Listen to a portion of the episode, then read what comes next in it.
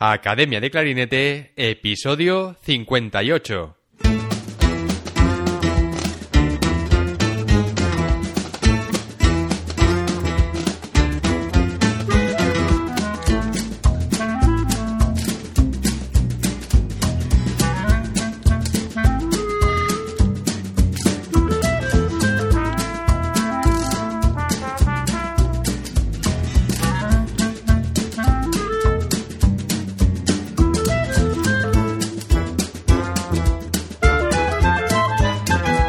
Bienvenidos a Academia de Clarinete, el podcast donde hablamos sobre aprendizaje, comentamos técnicas, consejos, entrevistamos a profesionales y hablamos sobre todo lo relacionado con el clarinete. En el episodio de hoy tenemos como invitado a Antonio Salguero, profesor de clarinete en el Conservatorio Superior de Música Manuel Castillo de Sevilla y en Royal Northern College of Music de Manchester clarinetista que siempre ha compaginado la interpretación con la docencia, a lo largo de su carrera ha sido invitado para tocar en prestigiosos festivales como solista, en formaciones camerísticas y en orquestas. Antonio ha colaborado con orquestas como la Real Orquesta Sinfónica de Sevilla, Royal Philharmonic Orchestra de Liverpool, Orquesta Ciudad de Granada, Orquesta Sinfónica de Galicia y Orquesta de Cádiz. Fue miembro fundador de la Orquesta Arsian y actualmente es clarinete solista de la Orquesta Bética de Cámara. Como solista ha actuado en diferentes países como Alemania, Italia, Portugal, Bélgica, Grecia e Inglaterra. En 1998 se convirtió en el primer clarinetista español en ganar el primer premio en el concurso internacional de clarinete Ciudad de Dos Hermanas. Además de su actividad como intérprete y docente, realiza habitualmente masterclasses y cursos en varios países. En este episodio hablaremos de sus inicios con la música, de la tradición musical en Sevilla y por qué eligió el clarinete. Hablaremos del concurso internacional Ciudad de Dos Hermanas y de la relevancia que tuvo en el mundo del clarinete, del profesor Hans Deinzer y cómo fueron esos años estudiando con él en Italia, de la joven orquesta de Andalucía y lo que significó para él en su trayectoria. Hablaremos de las diferencias en el sistema educativo entre Inglaterra y España, dos países donde Antonio es profesor desde hace muchos años. Hablaremos de oposiciones, incompatibilidades y de por qué en España es más difícil compaginar la docencia con la interpretación que en otros países de nuestro entorno. Y muchas cosas más. Pero antes de nada, recuerda que en academiadeclarinete.com tienes a tu disposición clases grabadas en vídeo con ejercicios, técnicas, partituras y todo lo que necesitas para mejorar como clarinetista desde donde tú quieras y a tu ritmo. También tienes disponible la sección de masterclasses, donde grandes clarinetistas colaboran compartiendo todo lo que saben con los estudiantes de la academia, y de esta manera hacer de esta plataforma un lugar de referencia y aprendizaje para toda la comunidad de clarinetistas de habla hispana. Y ahora sí, vamos a dar paso a la entrevista. Antonio, bienvenido al podcast, un placer tenerte aquí. Ya el placer es mío. Bueno, Antonio, vamos a empezar hablando, para los que, los que no te conocen aún, que, sepan un poco más sobre ti, sobre tus inicios con el clarinete. ¿Por qué empezaste eh, en la música y en concreto con este instrumento? Pues, mm, a ver, eh, el, inicio yo creo que en esto coincidiré con un 99% de clarinetistas, amateurs, profesionales que, puedan estar escuchando, estudiantes que puedan estar escuchando esto. Eh, fue en, el entorno de una banda de música, la banda de tu pueblo, ¿no? El mejor cultivo de músicos de viento posiblemente que, pueda inventarse. Eh, pues efectivamente yo empecé casualmente un primo de mi padre que tocaba la trompa, que se llamaba también Antonio Salguero Sousa, de segundo apellido. Pues bueno, me puso en contacto mi padre con él, yo llegué queriendo tocar el tambor, que es lo que un niño quiere, ¿no? El claro. Y de aquello no de eso y mucho otra cosa, pues la flauta negra, que lo, lo que así se me vino rápido a la cabeza, ¿no? Era una flauta negra, que yo no sabía el nombre. Eh, y acabé, bueno, pues ya está, me dieron allí un instrumento, lo sacaron del baúl, te lo recuerdo, que se caía aquello pedazo, y ya está, mira, esto se sopla por aquí. Pero poco después ese tío mío, ya bueno, él era, diríamos, el primer contacto. No es que fuera organizado así, simplemente eh, en, las bandas, ah, estoy hablando desde el año 85, 86, las bandas son eh, funcionaban de una manera, por lo menos en Andalucía, eh, hablo concretamente de la banda de dos hermanas, cerca de Sevilla. las bandas funcionaban de una manera muy altruista, quiero decir, la gente no era no recibía, ninguna remuneración por, por la cantidad de horas que echaban allí. Pues mi tío cumplía esa función, que era el que abría la academia, donde íbamos los niños allí a estar el día entero tocando y cuando había ensayo de los que ya sabían tocar, nos callábamos y nos sentábamos a mirar y a escuchar y los que ya teníamos, podíamos ya, cuando ya íbamos pudiendo participar en la banda, pues a esa hora dejaba uno de tocar y de jugar con los amiguetes y se sentaba a seguir jugando, pero tocando con el maestro. Y el maestro era un gran músico al que yo estimo muchísimo, Fulgencio Morón, al que, al que le debo mucho y al que yo tengo en la más alta estima, fue durante mucho, mucho tiempo el clarinete solista de la Banda Municipal de Sevilla y de la Orquesta Bética Filarmónica, en la época, la época dorada, cuando en España apenas había tres orquestas. Eh, pues él era un tipo, un hombre sabio, no solamente en lo clarinetístico, sino en el trato y, en, y tenía ese don para saber llevar un grupo. Y yo no sé cómo lo hizo, pero nos tenía allí sin conocimientos pedagógicos, pues allí nos tenía un montón de niños pasando horas. Sí, sí, sí. Pues imagínate lo complicado, sobre todo cuando eres pequeño, que a todos nos apetece pues jugar al fútbol, ¿no? Por ejemplo, y además en Sevilla, que tenéis ahí dos, dos clubes de fútbol potentes, pues mm. teneros ahí en la escuela de música en vez de por ahí jugando al fútbol, tiene mérito, bueno, ¿eh? Tenemos dos equipos de fútbol, potentes los dos. Yo, si quieres, más adelante. tenemos dos equipos. Bueno, ya se me ve un poco por dónde voy, por el blanco y el rojo. Pero bueno, volviendo a lo, a lo otro, pues sí, pero bueno, a ver, es otra época. Los, jóvenes que puedan escuchar esto, que sepan que no existía internet, no teníamos ordenadores en casa, videoconsolas tampoco. Y sí, una pelota que era muy, muy atractiva, pero cuando coincides con un grupo de amiguetes con los que encajas y, sabes que todos preferimos estar allí, también jugaba fútbol, lógicamente. ¿eh? Yo estaba en el equipo de fútbol, en el equipo de voleibol de, en el campeonato de Andalucía, en el equipo de ajedrez, claro que sí, pero aquello empezaba a tener, a, tener más importancia que lo demás poco a poco. Sí, sí. Y allí, Antonio, en, Dos Hermanas hay una gran tradición musical, ¿verdad? Porque tú me estás comentando que había ya una banda por, en la década de los 80, pero además ahora también, hace poco, no sé si se sigue haciendo, hay un concurso, ¿no? De, de clarinete internacional. A ver, a ver, eh, eh, Dos Hermanas es una ciudad muy grande y mm, desgraciadamente creo que no coincide la cantidad de, personas que nos dedicamos con la población. Estoy hablando de una población de 150.000 habitantes. Y en proporción debería, si lo comparamos con cualquier pueblo, mm, iba a decir de Valencia, pero bueno, aquí mismo, eh, tenemos pueblos ahí cerca de la, donde acaba Sevilla comienza Huelva, Boyullos, aquí en Sevilla, Guillena son pueblos de apenas 2-3 mil habitantes, Guillena, Boyuy un poco más, y salen centenares de músicos profesionales. como pueblitos allí del Levante, traído aquí. Sí, sí, sí.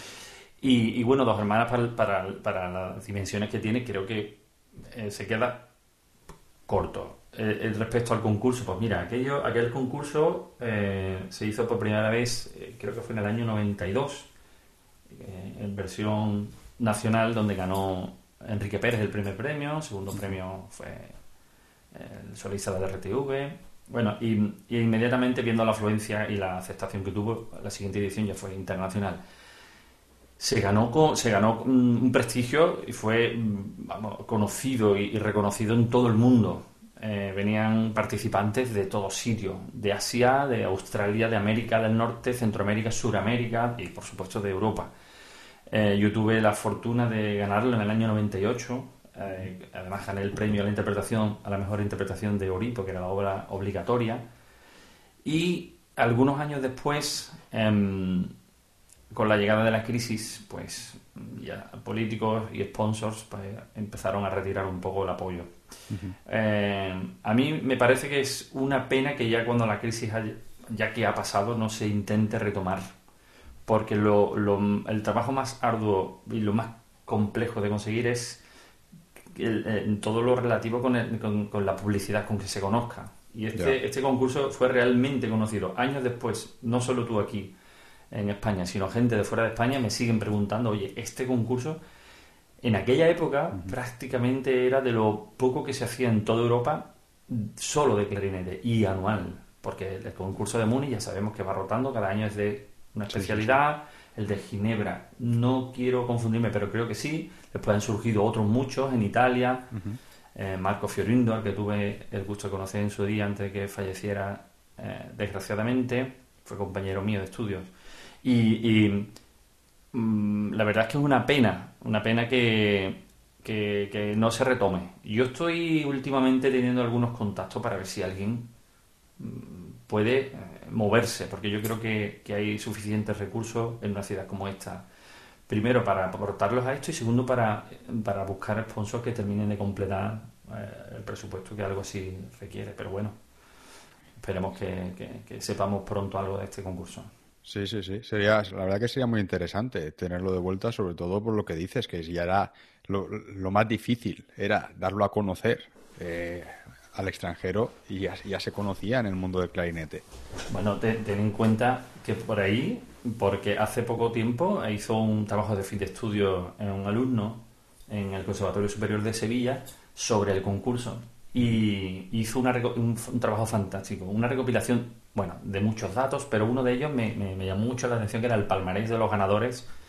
Y ha pasado todo, todo clarinetista que conocemos más o menos a los que han pasado por aquí.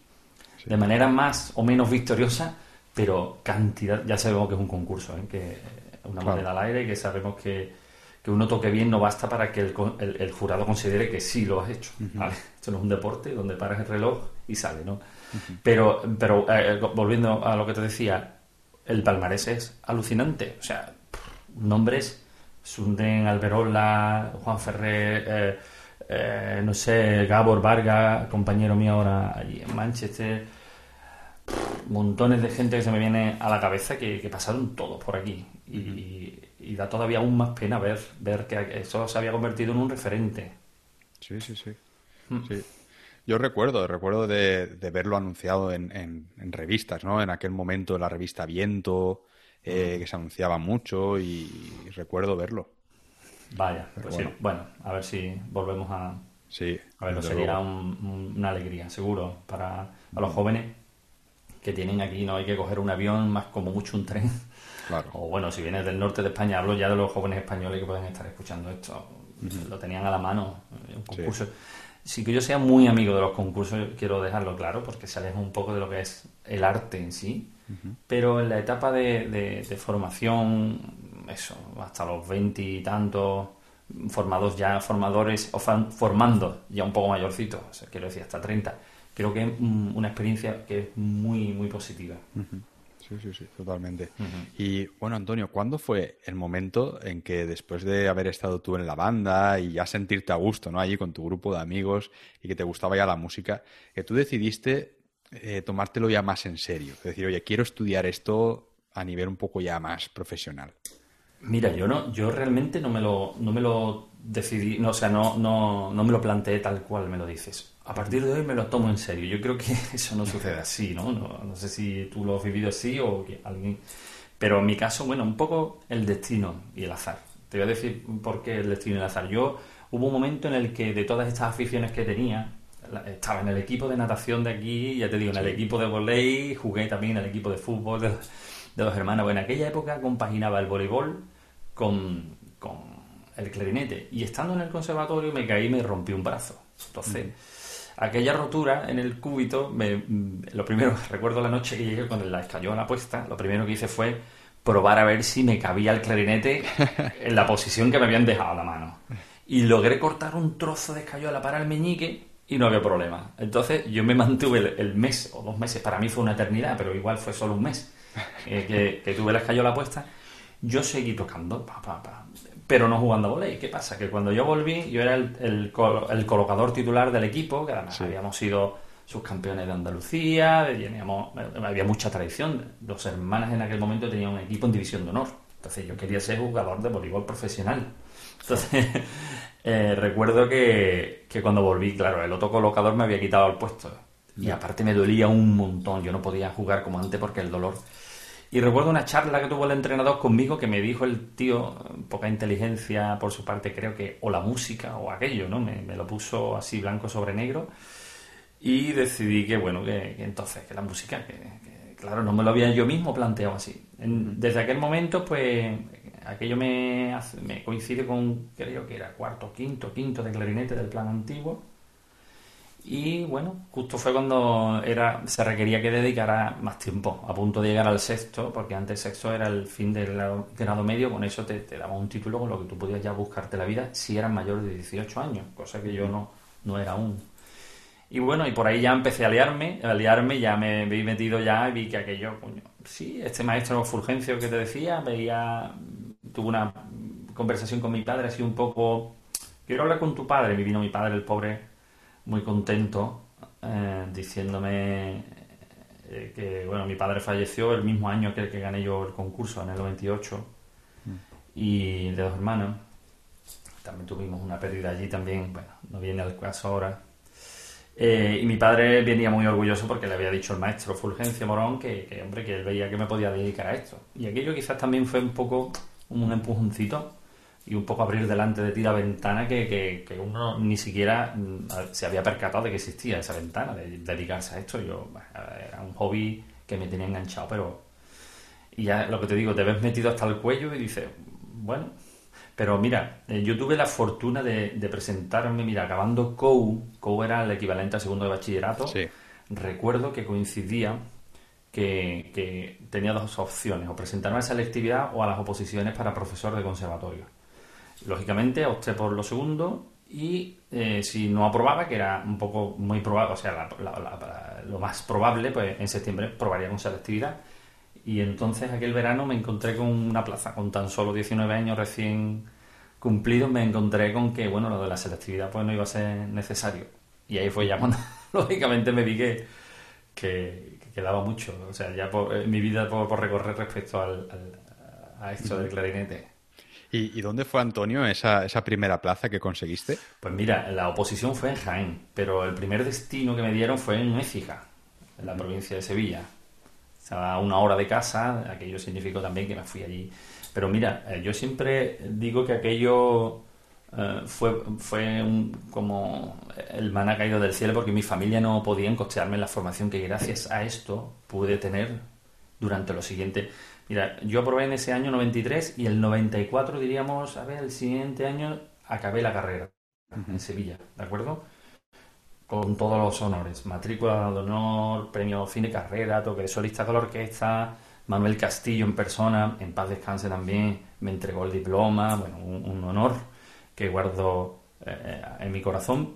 Mm, pero yo, gracias a aquel salario que empecé a recibir, pude seguir formándome al menos ocho años más.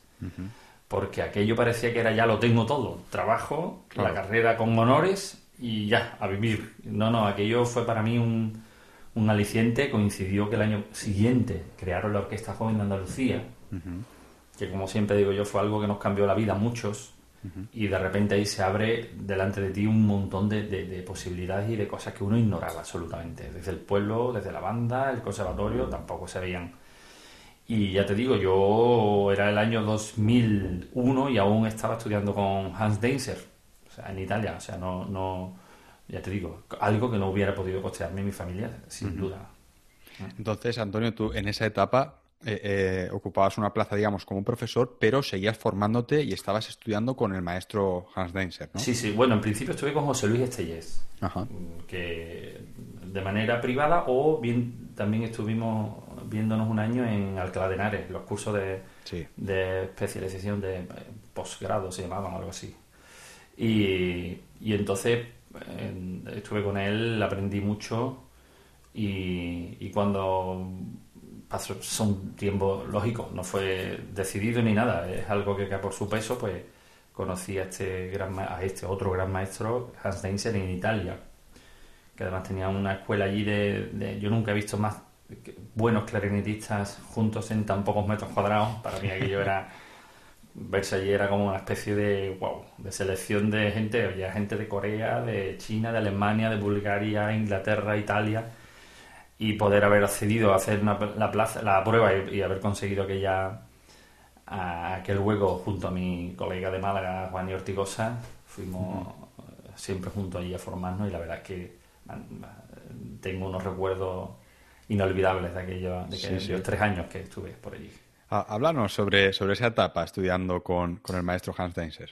Pues, a ver, nosotros eh, nos reuníamos por periodos de trabajo, algo que era compatible con mi trabajo aquí, porque, eh, como te puedes imaginar, si yo tenía que atender un puesto de trabajo aquí, yo no podía irme a vivir a Italia. Entonces, cada dos meses aproximadamente habían 10 o 15 días de trabajo intensivo. Entonces, aquello era la fórmula perfecta para mí. Estaba Sergio Ciolini de Fagot, Enrico Dindo, eh, cuatro o cinco maestros seleccionados con un grupo pequeño de 12 alumnos y, eran esas dos semanas, esos 10 días o 14 días de un trabajo intenso con clases diarias, audiciones, mm, convivencia en una misma residencia en un pueblo al norte, se llamaba Bobbio, bueno, se llama Bobbio, es un pueblo cerca de Pacenza al norte. Y, y bueno, y era beber de una fuente, ¿cómo, te, ¿cómo lo diría yo? A ver, si, eh, si tú estás tocando las tres piezas de Stravinsky y el propio Hans Deinzer te dice, mira, Stravinsky me dijo que... A ver, ahí hay poco, poco debate, ¿no? Quiero decir, ese tipo de... A veces un hombre sabio y, y, al que merecía la pena simplemente sentarse con él a escucharlo hablar mientras te tomabas un, un café porque no tenía desperdicio. Nada. Y ya te digo, de allí pues traje muchas amistades de por vida. Bueno, ya fui con una, que, que aún mantengo, que es Juan Ortigosa, que está en el Conservatorio Catedrático en el Superior de Málaga, o Xavi Castillo, en, Barcelona, a su señora esposa Valeria Conti, a los que quiero mucho también, a los dos. Allí tuve la suerte por poco tiempo de coincidir con Marco Fiorindo, que le da nombre al concurso que hay en Turín de, y bueno, y mucha gente que, con los que aún mantengo hoy contacto y que, bueno, no, no, tan cercanamente como los que te he nombrado, pero que a los que estimo mucho. Qué bueno, qué bueno. Y, Antonio, también has comentado antes que, empezaste a tocar en la, en la joven orquesta de, Andalucía. ¿Y qué significó eh, esa etapa eh, para ti dentro de tu carrera? Mira, em, aquello fue eh, ya te digo, cuando yo acababa de cumplir los 20, 20, 21 por ahí, ¿no? Y, yo fui miembro fundador. Entonces, imagínate, yo esto lo cuento con, con cierto, con cierta vergüenza, pero no, no al contrario, me alegro mucho de poder contarlo y que la gente eh, se, casi se sonría cuando lo cuento. Yo cuando llegué, yo hice una buena audición, y me tocó tocar de primer clarinete en la sinfonía número 4, que era el plato fuerte, ¿vale? Bueno, pues yo no tenía dudas de dónde se sentaba el clarinete en la orquesta cuando llegué. Realmente, ¿dónde voy? Intentando recordar en la tele, en la RTV, donde iba sentado. Eh, eh, de verdad, ¿eh? Mira lo que te digo, ¿eh? Mira eh, qué significa que formación orquestal no existía en los conservatorios. No había la posibilidad de lo que tenemos hoy, ¿eh? No, em, pues aquello fue el inicio. y, ya te digo, aquello de repente convives allí con gente, ¿no? Muchos de ellos son amigos ya para los restos, como René Martín, Oboísta, Cecilio, Oboísta, este Juan y Ortigosa. Eh, bueno, no me quiero dejar nadie. Ángel López Carreño, que toca en la banda de Granada, Carlos Gil en la OCG coincidimos hay un montón de gente y esta mezcla de, opiniones, de, tradiciones, Andalucía es muy grande. Y el que venía de Almería, el de Huelva, yo de Sevilla, ostras, y te das cuenta que el mundo es muy grande. Me refiero a lo clarinetístico. Que, que, habiendo aprendido con Antonio García Herrera, el profesor mío aquí en el Conservatorio Superior de Sevilla, todo lo que aprendí, quedaba mucho camino por hacer. Y gracias a Juan Udaeta, que fue el, maestro, el que, el que inventó aquello aquí en Andalucía, bendito invento, pues yo creo que nos cambió la vida a muchos. Mira, yo recuerdo esta frase, esta frase que me dice un amigo cuando apruebo las oposiciones. Dice, bueno, Sarguero, ya esto, oposiciones, a lo que te hace falta es dirigir una banda y a ganar billetes. y yo decía, no, no. Tú, tus oposiciones, a tu familia, ganar dinero y ya la vida dejarla correr eso no va conmigo. Yo soy un funcionario en ese sentido muy atípico. Yo, yo hubiera muerto si solamente me hubiera dedicado a mis clases, que las sigo haciendo con todo el cariño y, la dedicación del mundo, pero yo necesito más. Y, aquello, aquello fue realmente lo que me empujó a seguir formándome, a querer seguir conociendo gente y por supuesto a plantearme incluso dejar la docencia y hacer algunas pruebas. Mm, eh, le dijo, mira, te voy a contar una anécdota porque en cierto modo, sin saberlo, tuve decisiones. Yo creo que miro hacia atrás y creo que fueron decisiones acertadas. Iba a decir inteligente, pero puede sonar un poco arrogante. Acertadas. Recuerdo estando con Hans Dainzer allí una vez, un compañero inglés, que curiosamente no salió aquí aquella oferta. Lo que voy a contar, quiero que no le ofenda a nadie de el, que, se ocupen o al puesto aquel de trabajo que salió o que vivan por la zona. Pero bueno, te cuento. Eh, recuerdo que alguien llevó una oferta de trabajo. Clarinete bajo segundo en la Orquesta de Galicia. En la Orquesta Sinfónica de Galicia. Vale. Y, y, yo ese anuncio no lo vi. Era en inglés el anuncio y lo trajo un compañero inglés. O alemán, ya no recuerdo exactamente. Bueno, era extranjero. Y entonces el maestro Dainzer empezó a preguntarnos, en, cuando llegábamos a la clase, oye, Antonia, ¿piensa hacer la prueba? Y yo le, respondí con una sinceridad enorme. Le dije, mira, Hans, yo tengo un trabajo cerca de mi casa, de mi novia, de mi madre, y, la, y realmente yo a tocar de clarinete segundo a Galicia, que se pasa, esta es la parte que quiero, no, veo el sol casi en todo el año. Y, por eso no quiero que se me ofenda que está en ese sitio, ni a los gallegos. Eh, dije yo, no lo cambio por lo que tenga. Ah, vale, vale. Y cuando este señor, a veces cuando acabamos las clases por la tarde, nos invitaba a un aperitivo, nos sentamos ahí a hablar con él, un vinito, un picoteo, y nos dijo que eso, que había hecho esta pregunta mucho y que solamente un par de ellos habían dado una, respuesta mm, sincera y, sensata, que era, era, había sido yo y mi amigo este de Juan y que le había dado a mi amigo Juan y este de Málaga que le había dado una respuesta parecida. Y el argumento suyo era, dice, dice, hay que pensar las cosas antes de hacerlas porque eh, a ver, dejarlo todo, tu vida, tu familia, para irte a un sitio que desconoce, donde al parecer no hace demasiado buen clima, dice, y sobre todo, que no se me moleste nadie, que este trabajo es imprescindible, a ver cómo pasa la música por delante de ti el resto de tu vida. Eso se refería al segundo clarinete. bueno, realmente la decisión mía fue acertada porque realmente yo, seguramente sería un trabajo que yo con el que no me hubiera hecho realmente feliz, porque soy feliz viviendo, teniendo el centro de operaciones aquí en Sevilla, cerca de mi madre, que todavía vive, cerca de mi, novia, que era entonces, que ahora es mi señora, la madre de mis hijos, y yo creo que acerté. Sigo tocando, he ido a, tocar en alguna ocasión con esa orquesta, eh, mm, invitado por mi amigo, mi gran amigo Juan Ferrer, pero vuelvo aquí. voy a Galicia, vuelvo a La Coruña, disfruto de un sitio estupendo donde se come de muerte y, atrás a casa. Así que bueno, ya te digo, aquello eran opciones que pasaban por la cabeza gracias a, que bueno, uno lo de la vida de la orquesta se la empezaba a plantear, pero apenas hice incursiones en el mundo de las audiciones, ¿eh? no, nunca me, me, hizo, me enganchó tanto como para coger las maletas y tomar ese camino. Sí, sí, sí. Bueno, Antonio, vamos a hablar ahora de, porque claro, tú desde bien joven eres profesor en conservatorio, pero eh, tienes esa peculiaridad de que además tienes una gran actividad musical, haces eh, muchos conciertos y además también eres profesor en, en, otro conservatorio en Manchester. Cuéntanos cómo compaginas todo esto, porque sabemos que aquí en España cuando alguien se dedica a la docencia y está metido en la educación, ¿no? en un conservatorio, tiene poca flexibilidad. ¿Cómo, cómo te, eh, has conseguido tú compaginarlo? A ver, em, esto es complejo de entender, de, hacer, de realizar y de explicar, por lo comprometido, lo controvertido que puede llegar a ser cualquier aclaración aquí que quede constancia como esta. Pero no voy a mentir, voy a contar la verdad, ¿vale? Eh, eh, no voy a omitir algo pensando que me pueda hacer incurrir en algún tipo de incompatibilidad, que es el tema, la palabra clave en todo esto. En el momento que uno es empleado público, pues bueno, tiene un complemento específico que, precisamente se supone que te lo añaden a tu salario para que con ese complemento no te puedas dedicar a nada más, ¿vale? Bueno, hay, hay un, ciertos terrenos que no llegan a ser ilegales, pero son un poco alegales.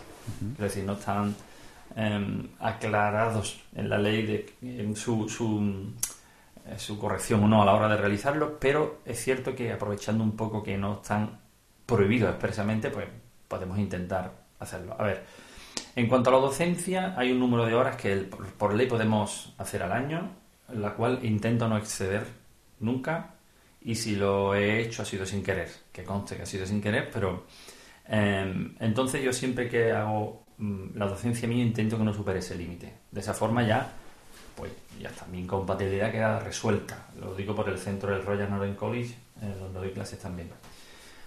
Eh, aparte, bueno, sumando cursos que haga por aquí, intento, ya te digo, ese porcentaje de horas de docencia no superarlo.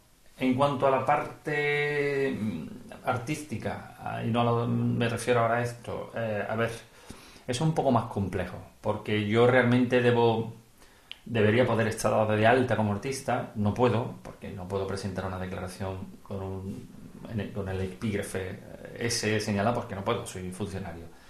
Pides la compatibilidad y no te la conceden. O sea, yo quiero, oye, quiero alternar dos profesiones y no, tiene que ser, bueno, casos, casos se han dado donde le han concedido la, esa compatibilidad para tú poder compaginar. Eh, solamente si, por ejemplo, estás trabajando no a tiempo total, sino a tiempo parcial, sí puedes hacerlo. Entonces, a ver, lo de los conciertos, pues yo mm, es una lucha que tenemos porque cada vez que hay un concurso de mérito, es una paradoja que la propia administración te pida todos esos méritos de concierto que has hecho y, estás entregándole eh, de facto a ellos una documentación que con la que directamente te podrían empapelar si quieren. O sea, quiero decir, si yo, claro, yo quiero llegar al tope de conciertos, o sea, de méritos en conciertos, entonces le doy todo lo que puedo hacer. Entrego certificados de que me han contratado, mm, contratos donde consta que, que yo he sido... Mm, vale, entonces todo eso realmente es considero que más bien es alegal, ¿vale? Porque yo cumplo, cumplo con Hacienda, eh, tributo todo, hago todo y, en mi trabajo, si me lo están, yo considero que éticamente yo no estoy actuando mal porque dejo claro, nunca me quito de, me, ausento de mi trabajo para lucrarme tocando, ¿vale? Si yo me voy a dar a un concierto donde sea, el alumno no se ve eh, desatendido. Esa es mi, mi primera norma yo, tengo que faltar em, este día, yo este viernes falto, ese alumno antes de que pase una semana tiene esa clase recuperada. ¿vale? Eso es la primera norma que yo creo que me avala eh, éticamente. Eh, después legalmente, bueno, pues yo creo que es algo que los músicos que tenemos actividad artística deberíamos por fin poder hacer mm, sin tanto secretismo. Pues con la boca abierta y y, pudiéndolo hacer mm, eh, para un alumno, un profesor de este perfil es mucho más atractivo que el, el, profesor que la administración, diríamos, promueve, que es el que entra a su hora, se va a su hora y no se le exige más. Y cuando digo no se le exige más, es que no se le exige más, porque no hay ningún control de la calidad de la docencia ni de los resultados, algo que, por ejemplo, en otras Mm, entidades privadas o de fuera de España sí se llevan, se vigilan mucho. O sea, que el rendimiento, a ver, en el sitio este donde doy clase en Manchester, que un alumno pasado unos años consiga un puesto de trabajo en una orquesta o en una escuela de música de cierto prestigio, allí saltan las alarmas de alegría. O sea, se publicita, fulerito ha ganado un concurso allí por las pantallas, por todos sitios. Eh, eso aquí no importa. si sucede algo así, bueno, vale. ¿Y qué? Eh, otro, venga, tú estabas a las 9 en tu, en tu puesto de trabajo, sí, oye, mira que hay un alumno que ha ganado una plaza, oye, tengo un alumno ahora, hay uno que está en la EUYO, em, em, otros como, no sé, Pablo Barragán, que fue alumno mío, estuvo tocando la semana pasada aquí el concierto de Limber con la Ross eh, en un auditorio donde caben 1500 personas. Eso no importa. Lo que importa realmente es que yo esté a de 9 a 2 en mi puesto de trabajo. Y yo sé que, no son cosas que la administración debe hacerlo, sé, no somos especiales, no somos especiales, pero, pero creo que, a veces cuando la gente critica la enseñanza pública en mi cara y yo soy un defensor a ultranza, hay veces que tengo que agachar la cabeza y asentir porque a veces no les falta razón. Esto en una entidad privada donde parece que el dinero tiene más valor, no pasa. Los resultados se vigilan, se controlan, al trabajador si está un poco tocándose las narices, mm, pues por lo menos recibe un toque. La única, la, única premisa que ha de cumplir no sea que esté en su horario allí. No, además tienes que y tienes que. Y si tienes actividad, como me pasa a mí, artística, pues es mejor considerado incluso. Si tocas, por favor, dinos todo lo que haces. Pero yo he acostumbrado a hacerlo todo, diríamos, en silencio, para que no aquello no levante controversias en, en nadie claro, allí a veces en Manchester me dicen, oye, tío, que has estado de gira por China, dínoslo, que lo pongamos aquí, que has estado tocando en China. mira, pues mm, se me ha pasado. Hombre, la próxima vez lo hace. Entonces, la verdad es que es un panorama un poco triste para el profesorado y para los alumnos, que yo estoy seguro que están contentos de tener un profesor que, tiene actividad y, presumir, entre comillas, de, mira, qué, formación estoy teniendo, que mira mi profe todo lo que hace, claro. Sí, sí, sí, no, totalmente desde el punto de vista del alumno va a ser más interesante, ¿no?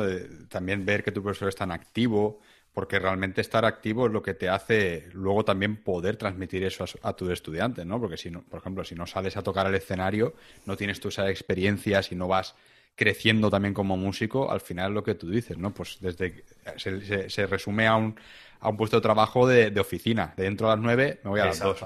Exacto. Yo, por suerte, desde el año 95, y gracias a la Orquesta Joven de Andalucía, tengo que decir, porque allí me conocieron, nos conocimos, conocíamos a los, a los profesionales de las orquestas de aquí de Andalucía, pues yo desde que el año 95 vengo colaborando con la Sinfónica de Sevilla, ¿no? Con la ROS. Pues, vale, yo tengo la experiencia en la orquesta. Aparte, yo he tocado muchos años en la orquesta de Almería, actualmente toco con la Orquesta Bética de Cámara. He tocado muchos años en la Orquesta Manuel de Falla de Cádiz. He tenido mucho, mucho contacto con el atril y la orquesta. Vale, yo considero que tengo experiencia para poder impartir la asignatura de repertorio orquestal. Pero realmente no se promueve que, entiendo que, que esa asignatura realmente hay que, hay que darlas de oídas. Porque la proporción de profesorado de superiores que hayan tenido la experiencia suficiente en la orquesta, pues lo mismo, apliquémoslo a una sonata de Brahms, a un concierto. Mm, vale, que no hayamos todos los profesores podido tocar todos los conciertos, pero que algún profesor tenga prohibido casi explícitamente tocar el concierto de Mozart porque es incompatible con tu trabajo, porque si te pagan, eh, eso ya entra en controversia con tu eh, Eso es devastador. A mí, me, a mí me, derrumba todo lo que tengo en la cabeza, me lo tira y me cuesta ponerlo de nuevo en pie muchísimo. Sí, No, no. sí es un, tema complicado porque tú, por ejemplo, Antonio, desde que llevas eh, en la docencia aquí en España, ¿has visto alguna progresión o algún intento por cambiar esto? Mira, yo sé que, desde la administración no hay intención ¿eh? de fastidiarnos. La prueba soy yo. A mí nunca, yo no he tenido problemas. Yo he cumplido con mi trabajo, con mis atribuciones, todas. Con Hacienda también, todo. Entonces, a mí me consta que ellos em, eh, no, no, quieren, no, quieren fastidiar un poco eso, sabiendo siempre y cuando, vuelvo a decirlo, no aproveches esto para desaparecer de tu puesto de trabajo. ¿vale? Quiero dejarlo claro por si alguien lo está escuchando y dices que este está defendiendo a uno que conozco yo que se va y no aparece en un mes. No, no estoy defendiendo ese. Ese si se va a ir un mes, pues tiene la posibilidad de solicitar un permiso, mm, que si económicamente se lo puedes permitir, uno no, perdón, te lo puedas o no permitir tú allá, pero no puede salir perjudicado un alumno. Pero si en la universidad cualquier investigador, mm, profesor investigador, tiene eh, eh, facilidades para, para desarrollar esa labor investigadora, el equivalente a nosotros es algo muy parecido. O sea, yo, mm, nosotros deberíamos tener en nuestro horario lectivo incluso la, la, obligación de, de, tener actividad real, no, no teórica solo, teórica, ¿no? no la investigación nuestra es muy cercana a lo que estamos hablando. Claro. Y cambios, pues me consta, me consta que porque tengo algún conocido en algún sindicato por aquí que está encima de la mesa, está encima de la mesa que esto se regularice y que no estemos hablando de hacernos favores o de querer mirar hacia un lado eh, para no meter a nadie en un problema. Pero a día de hoy mm, seguimos igual. Seguimos igual. Yo estoy pensando ahora, Antonio, por ejemplo, en, un profesor de universidad, ¿no? Un profesor de universidad tiene sus horas lectivas, pero luego tiene también unas horas que le corresponden para investigación. En este caso, eh, para un músico, esas horas de investigación pueden ser perfectamente horas de concierto, horas de ensayo con un grupo, horas de tal. ¿No sería una manera también de, compatibilizar eso? Por supuesto, a eso me refería cuando te lo dije antes.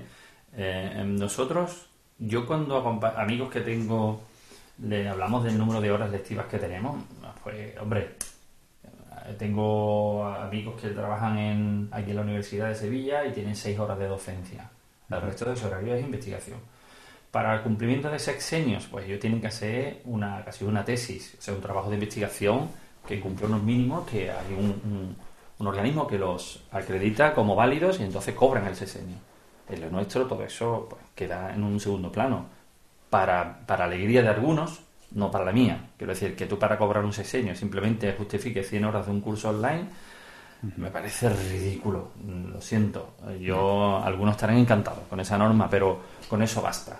Entonces, yo cambiaría todo esto exactamente. Yo metería más horas de investigación, que en nuestro caso mm, si de verdad queremos hacer algo realmente muy muy relacionado, es que claro, cualquier concierto, no estoy hablando del bolo pagado, no, no, no, yo estoy hablando de eh, investigar, ¿qué te digo yo?, sobre la escuela de Mannheim. Yo qué sé, y hacer un programa sobre música de la época, con música de Hofmeister, Stamitz, Kromer, y, sería estupendo, estupendo porque enriquece eh, eh, el conocimiento de ese periodo en mis clases. Yo toco, hablo desde la experiencia, mm, ¿entiendes o no? Claro, es lo lógico. Si extrapolamos lo que pasa en la universidad, el equivalente en el conservatorio superior sería exactamente esto que estamos hablando sin ninguna duda. Sí, sí, sí. Y, Antonio, ¿cómo ves tú? Tú tienes, por ejemplo, experiencia eh, tanto dando clase en España como en el extranjero. Llevas ya varios años como profesor en Manchester. Eh, ¿qué, diferencia ver entre los dos sistemas educativos, entre los dos conservatorios? A ver, empezando porque aquello es una entidad privada y que, bueno, ya sabemos que allí el Conservatorio Superior Público, la figura esa, no existe. Y, em, y esto es público. Mm, vuelvo a lo mismo, no por ser público el dinero tiene menos valor. Insisto en que debería ser lo mismo. Mil euros, mil libras tienen el mismo valor, provengan del, saco público o de un bolsillo privado. Pero es cierto que el sistema difiere, difiere. A ver, em, allí el alumno paga una fortuna. Estoy hablando de que un alumno de Hong Kong, que tengo muchos asiáticos que vienen allí para volver con una, una una titulación ilustrosa a su país y encontrar así fácilmente un puesto de trabajo, paga unos 24.000 euros al año de matrícula, contra 1.000 aproximadamente que se paga aquí. A ver, ahí empieza todo a cambiar. Te puedes imaginar las instalaciones, los medios son infinitamente mejores que aquí, por donde quiera que lo miremos, todo, todo. el acondicionamiento de un aula, salones de, eh, auditorios, salones grandes, salas grandes para hacer actividades, no conciertos grandes, pero bueno, medios, clarinetes, clarinetes de época, bajos, requintos para todos los que quieran, sistemas de grabación, todo lo que requiera allí el alumno lo solicita una biblioteca con, todo lo que te puede imaginar que esté recientemente publicado ya lo han encontrado y existe allí. Em, vale. En cuanto a la función en el aula, mira, pues a pesar de todo esto, tengo que decir que como media siempre he encontrado más nivel fuera de allí que allí, quiero decir. Eh, los ingleses no tienen un, sistema de aprendizaje como aquí. Antes empezamos a hablar de las bandas.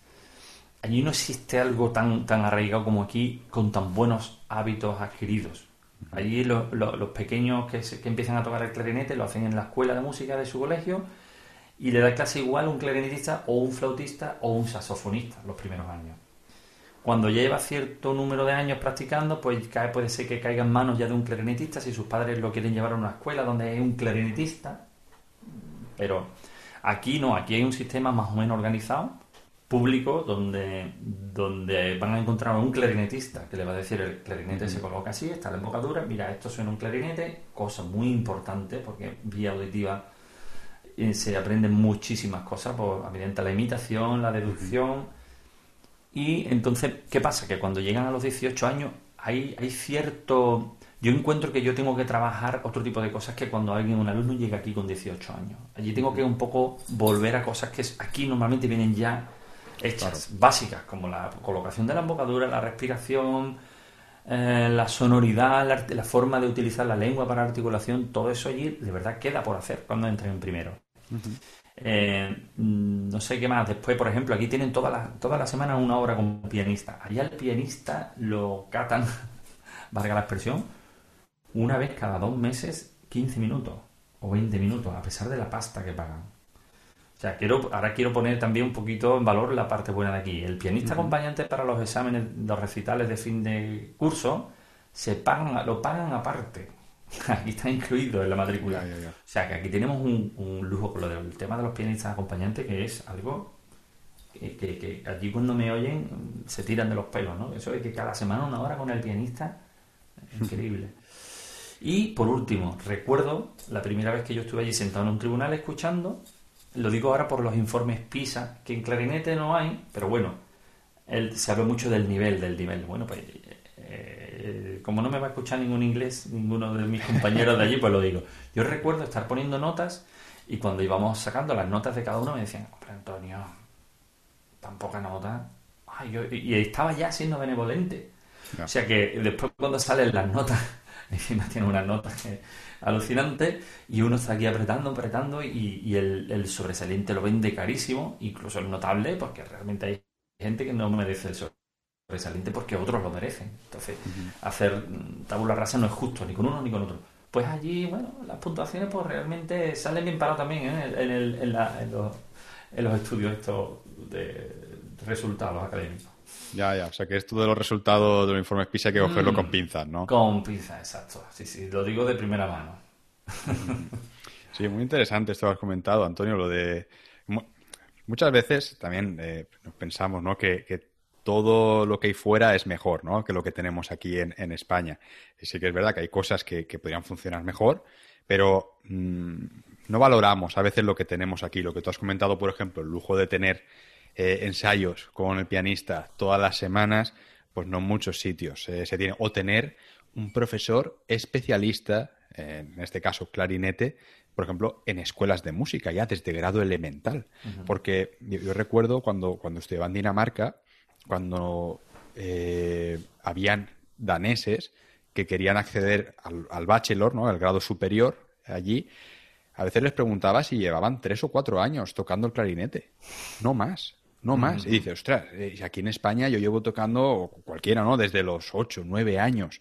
Y entramos al superior cuando tenemos 18, 19. O sea, llevamos mínimo antes de entrar al superior, lo normal sería estar ya 10 años con el clarinete.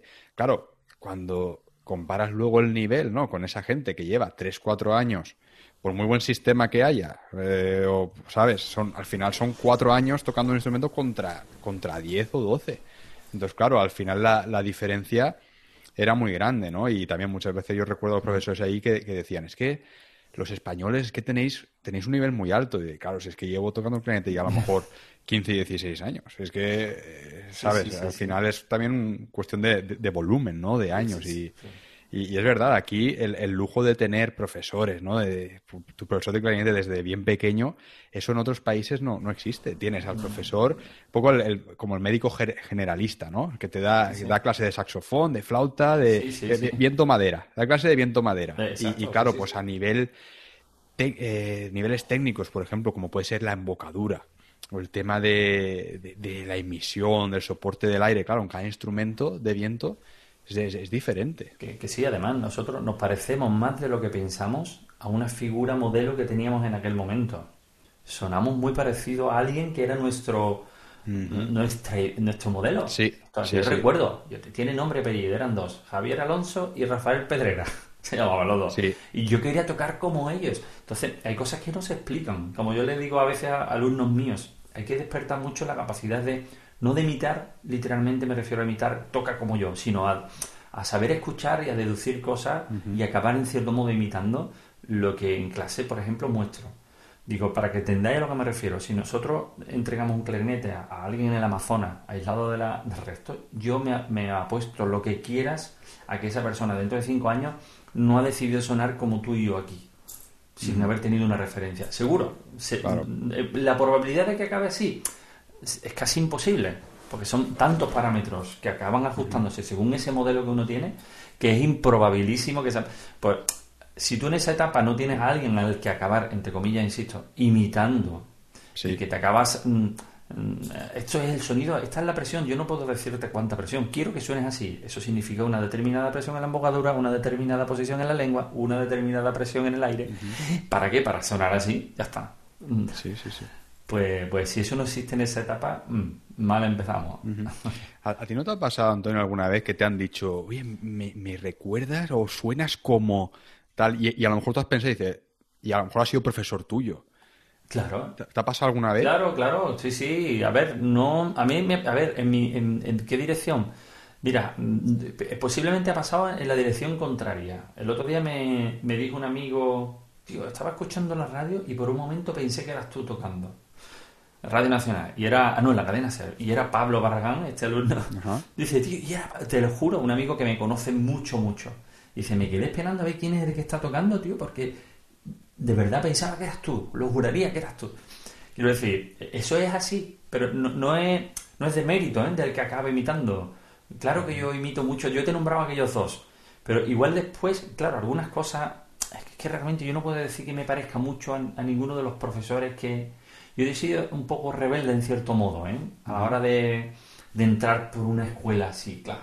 Yo he ido tomando ciertas decisiones desde pronto y, y- y así quiero también que sean mis alumnos, ¿eh? No quiero meterlo por un camino único. Pero, porque cada uno es diferente y ha tenido la experiencia vital que ha tenido y viene de donde viene. Entonces, no, no, pero, pero es verdad que, claro, que acaba uno pareciéndose. Es que ha de ser así. Nos parecemos. Si nos comparas con un clarinetista del norte de Escocia, de verdad es que somos muy diferentes. Se está globalizando todo, pero somos diferentes. Sí, sí, sí. Que a, a- a- mí me te lo digo porque a mí me ha pasado, ¿no? De, de gente, a lo mejor ha conocido también a, a mis profesores y, y decirme, es que tienes el sonido de tal, o es que suenas como tal y, y, y en parte, a ver, me, me- me gusta, ¿no? Porque además es, es gente que yo he tenido siempre de, como referentes. Y a mí que, que- que me digan, oye, es que suenas como tal. Y si yo considero que esa persona para mí ha sido mo- modelo, ¿no? Y, y- y- y es el sonido ideal que he buscado en el clarinete, pues es, oye, es algo que me halaga, ¿no? Decir, oye, pues, Claro. pues sí, pues oye, pues, Oh, pues que, su- que su- que gracias. sueno, que sueno como él, pues oye, pues perfecto, porque, porque siempre me ha gustado su sonido. Y, y está claro, ¿no? Que al final cada uno tiene su, su voz, ¿no? Pero, pero si, si a veces ponemos ciertos materiales o buscamos. Sí, yo creo que buscamos esos materiales que nos hacen sonar como ese sonido de referencia, ¿no? Del que hablabas tú que tenemos a veces. Claro, claro, hombre. Ya te digo que sin que se, se trate de generar copias de algo, pero yo creo que eso es eh, más que probable, casi que en cierto modo debe ser así. Debe ser así, ¿no? Por eso acabamos sonando todos a clarinete.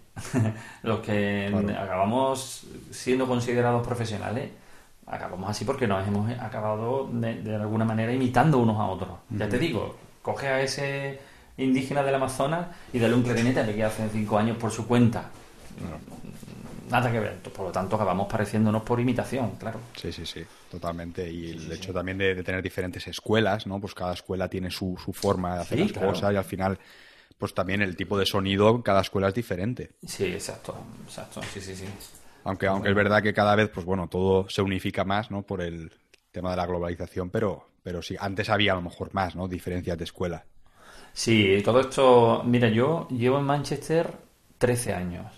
Yo recuerdo la gran diferencia que había entre los ingleses de aquella época y los que llegan ahora.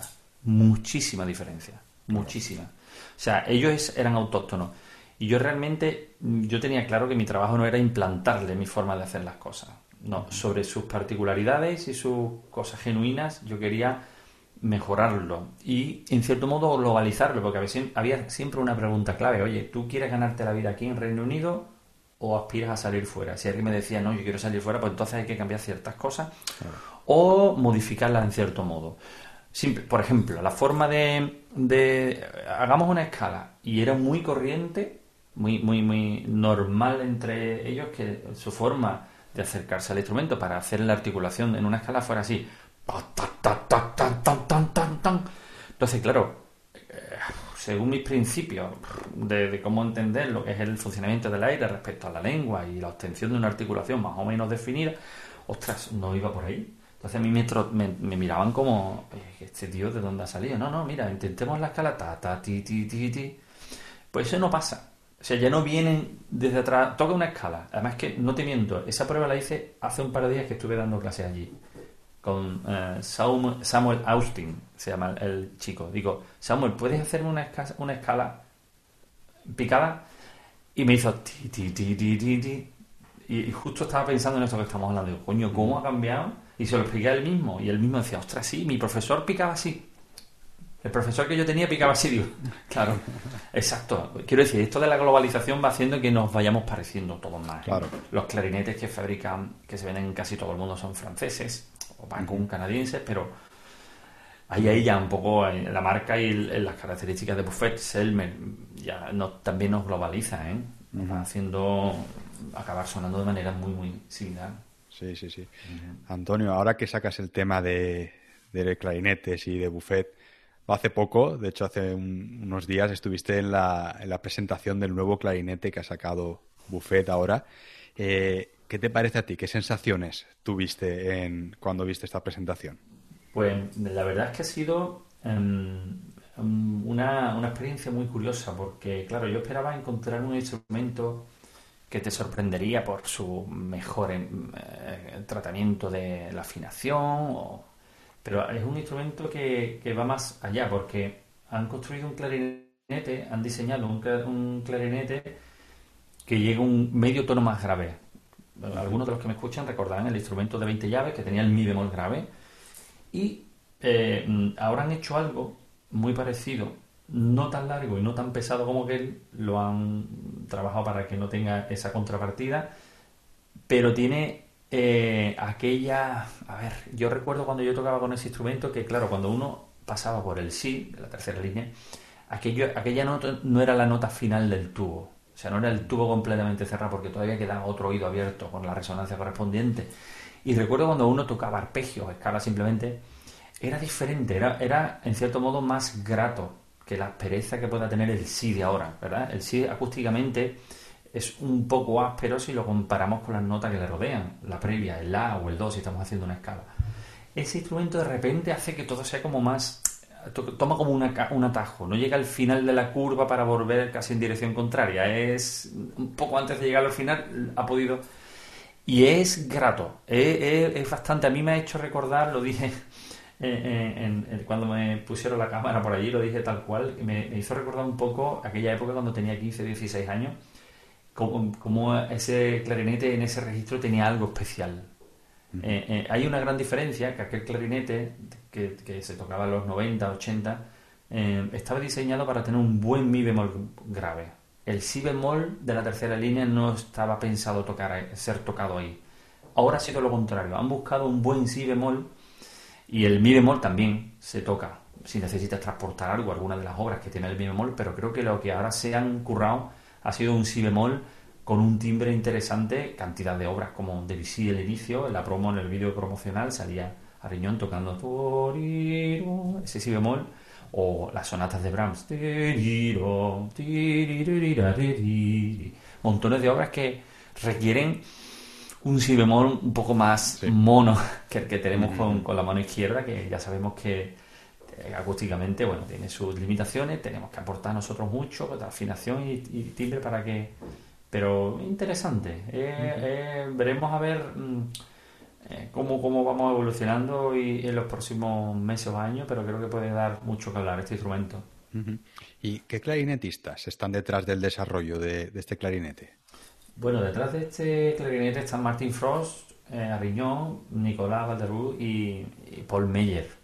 Estos últimos tres son los habituales, diríamos, pensadores de, de- que tiene Buffet en cartera, al- a los cuales se, se ha unido, se ve en esta, ocasión, en esta ocasión para hacer este nuevo modelo, Martin Frost. Eh, los otros ya sabemos que están, eh, por ejemplo, Paul Meyer, creo que no me equivoco si lo digo así, el que, por ejemplo, diseñó el Divine, o Divine. Em, después, eh, Nicolás siempre está por allí, él ha estado siempre un poco influyendo, igual que Riñón, en, en las mejoras del Tosca, en la aparición del Tosca y en algunas mejoras que están sufriendo ahora modelos históricos como el Prestige. Prestige ha sufrido algún nuevo restyle, bueno, alguna modificación en los últimos años. Eh, está Eddie Patek también, que es ahí un, gran, una gran pieza importante, que diríamos es el ejecutor, un gran clarinetista, pero además es un, es un mago de, de todo el diseño de llaves y, y es una persona además extraordinariamente agradable, dicho sea de paso. Em, y, y- pero principalmente son estas cuatro figuras los que están detrás. Y yo creo que es algo más que una cuestión comercial. ¿eh? Son gente con mucho criterio, que saben lo que, no solamente lo que tocan, sino lo que dicen cuando hablan de lo que han tocado. Sí, sí. Sí, sí, qué interesante. Y, bueno, Antonio, eh, tú, por ejemplo, en el, en el, Conservatorio de Manchester, donde, donde das clase, ¿das clase también eh, a posgraduados o máster? Eh, sí, de hecho, lo primero que hacía era solamente alumnos de máster. Em, eh, ya con, el tiempo sí se, unieron a, mi lista de alumnos de, todos los cursos, el equivalente al superior de aquí también. Y allí, por ejemplo, eh, ¿cuándo es el, el periodo de, inscripción para, estudiar allí? Pues las audiciones son demasiado pronto, en mi opinión. Suelen ser a final de octubre, noviembre, para el siguiente curso. me imagino que será porque hay un sistema de becas complejo que, tienen que tener, que, hay que gestionar con tiempo. Y, imagino, si no, no entiendo cuál es la razón. Porque todo en el resto de Europa suelen ser a partir de marzo, incluso mayo, pero no sé por qué. Em, eh, estamos hablando de cantidades importantes y me imagino que hablando de tanta pasta, pues em, habrá que, me imagino que hay que, que, ya te digo, que planearlo con tiempo. Sí, sí, sí. Mm. Y, bueno, Antonio, eh, para ir terminando, eh, tú ya sabes que aquí hay muchos clarinetistas, sobre todo algunos que están estudiando y quieren abrirse un hueco en el mundo del clarinete a nivel profesional. Y, dado que tú das, das clase a, muchos estudiantes también en diferentes países, ¿qué consejo les darías a todos aquellos que se quieran dedicar profesionalmente al clarinete a día de hoy? Pues, a ver, son un consejo son o no. Tengo que dar varios. Los que tú quieras. Uno, empezando por ejemplo, eh, a ver, eh, eh, lo primero que tienen que tener claro que, que es una carrera que nunca acaba y que para, para estar hay que estar preparado para esto. No me estoy refiriendo a un trabajo arduo, pesado, sacrificado, que duele. No, no, estoy, estoy refiriéndome con esto a que es necesario sentir un cierto grado de amor por esto, porque si no es insufrible a lo largo de la vida. Quiero decir, si tú verdaderamente quieres hacer esto, es el primer requisito para lo siguiente que voy a, decir. Si te estás viendo obligado porque en tu familia, tu padre, tu primo, tu hermano, tu amigo es el que quiere que tú hagas eso, mal empezamos. Eh, quiero decir porque entonces va a ser esto una carrera mm, cuesta arriba, dura, sacrificada y Dicho eso, partiendo de que realmente está claro que es lo que quiero hacer, eh, un mensaje para los que se consideran talentosos. Sin trabajo no hay éxito, ¿vale? No, no conozco ningún autodenominado o denominado por muchos talentoso que prefiera estar en el sofá tirado antes que leyendo o, estudiando que le haya ido demasiado bien, ¿eh? Mm, no, el talento también significa capacidad para trabajar, para entender las cosas para saber sacar un rato más para seguir preparando, entender en qué consiste una clase, entender en qué consiste un examen, un recital en el conservatorio, entender eh, en qué consiste querer vivir de esto, mm, entender cuando llegue el momento en qué consiste hacer una oposición o una audición para una orquesta. Esto es talento y la gente suele esta parte excluirla. El talento a veces se suele quedar para muchos en facilidad para mover los dedos, para leer a primera vista, una lengua muy rápida. Uf, que va, eso es parte, una parte del talento que ni siquiera va, ni mucho menos va a determinar.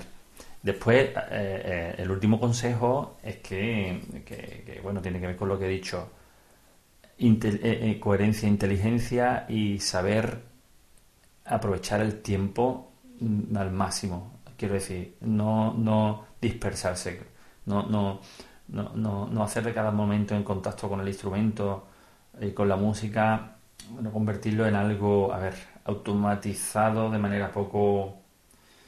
A ver si soy capaz de explicarme. Cada momento que uno... Mm, yo siempre he dicho que yo he aprendido de, cualquier situación que se me ha presentado. O sea, yo, yo he aprendido en, en un ascensor, subiendo, escuchando a un profesor de trompa, me acuerdo conejero, eh, allí en la orquesta joven, ya murió este hombre. Estaba hablando con un alumno y yo recuerdo, bueno, no viene al caso, de qué estaban hablando o sea, yo aquello lo he aplicado un montón de veces, me he acordado de aquella conversación.